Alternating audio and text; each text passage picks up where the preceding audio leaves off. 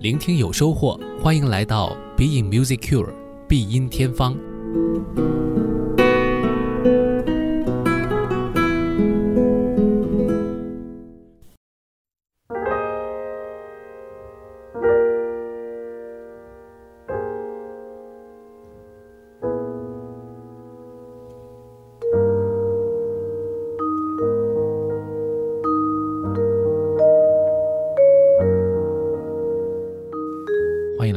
来到 Be Music Cure，我是古超。这期节目呢，我们的话题呢将会一改以往的内容，和大家一起分享的并不是古典或者爵士，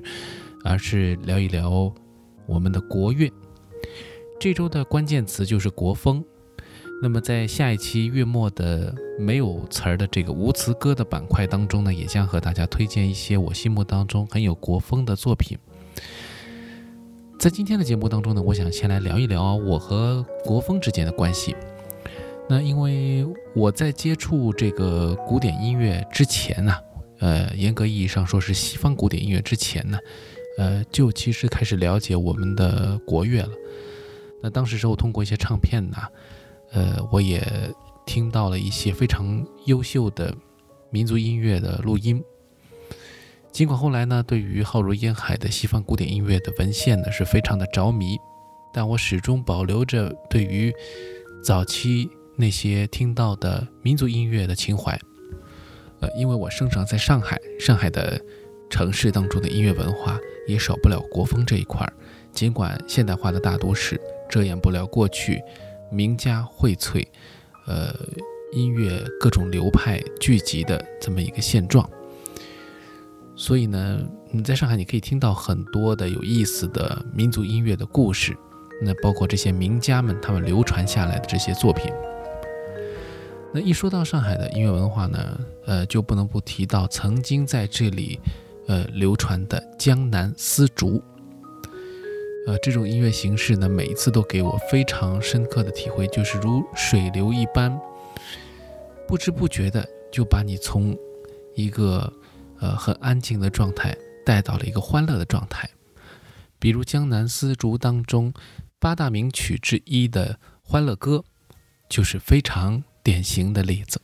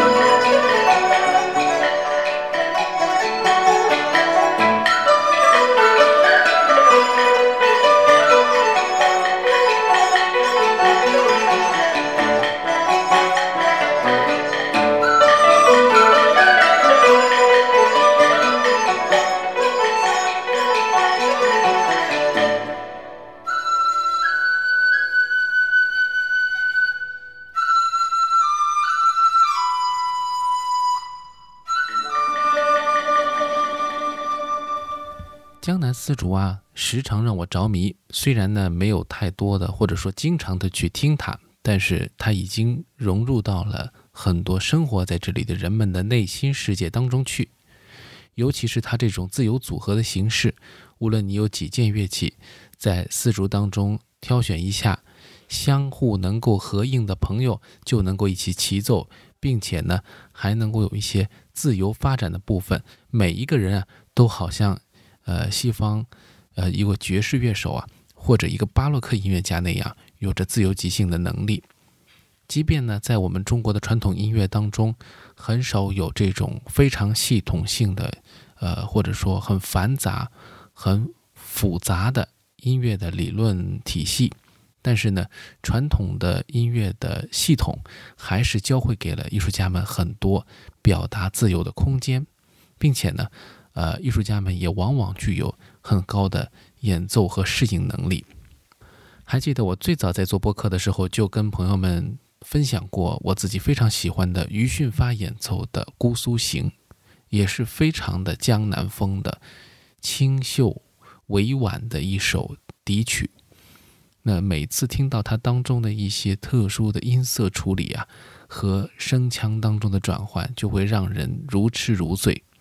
我不知道是我血液当中的这种，呃，流淌着的江南文化气质，还是说，呃，因为，呃，于先生他的演奏技巧和艺术造诣实在太高，很容易把我带到这个环境当中去。即便生活在上海，你好像去到了姑苏。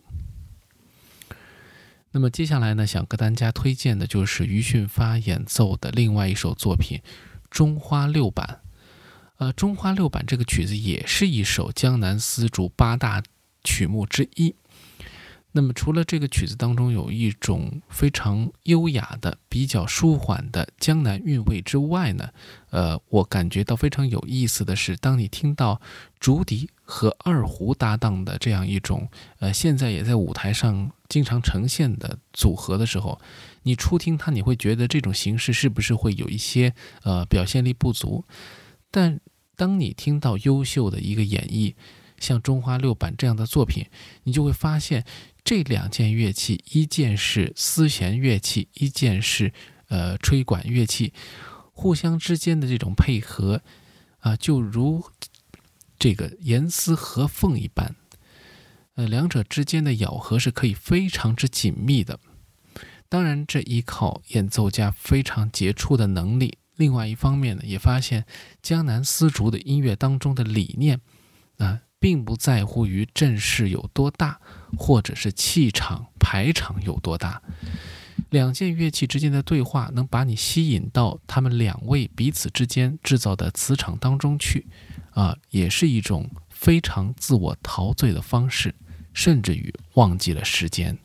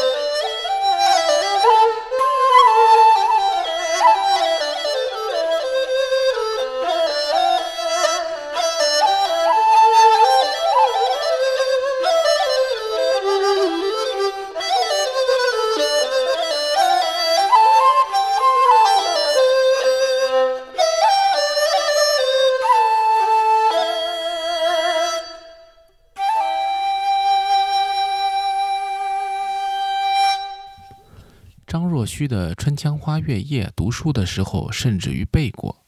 对于这首诗歌呢，我是非常喜欢的，也是，呃，我觉得在用词上非常的清丽婉约、很秀气的一首诗歌。同时呢，又表达了非常的远阔的意境，可以说是非常难得的一首长篇的诗。如此美妙的诗歌，既有人情，又有自然，既有很多的抒怀，也有，呃，对于整个。客观世界的一种想象，那可以说，呃，这样的诗歌和音乐之间的关联，呃，你很难去用具体的言语去描绘。但是在琵琶曲《春江花月夜》当中，我们也可以听到一个类似的江南音乐世界。这个世界当中也有水，也有花，也有月，呃，有这样一切的可以在诗歌当中找到的意象。但是我依然觉得这两者之间并没有必然的联系，而相反呢，我们可以抛开那首诗歌，去寻找到音乐当中的意境。我特别喜欢刘德海先生的演奏，因为在他的演奏当中，除了非常精湛的技巧之外，还能听到无数的小细节，他在转换一种音色或者一种节奏韵律的过程当中，给我们带来美好的享受。但同时，它又是有一个非常大局观的演奏，这种排篇布局会让你感觉到乐曲的一气呵成。刘德海先生的演奏还有一个最让我感动的点，就是他的自然和放松。他的演奏过程当中，永远可以如同这个琵琶并没有被他紧紧的把握住在手上一样。时刻可以脱离开身体，去自由的行走。它的松弛感赋予了这首乐曲更多的魅力。当我们在欣赏一首艺术作品的时候，当然毕恭毕敬，但也不妨可以放松下来，就把这首曲子看成是一首随意吟唱出来的诗歌，去体会创作者他或许也希望你以一种放松的方式来欣赏呢。不必小心翼翼，而是彻底的把身心交给音乐，去自然的展露自己在音乐面前最真实的状态。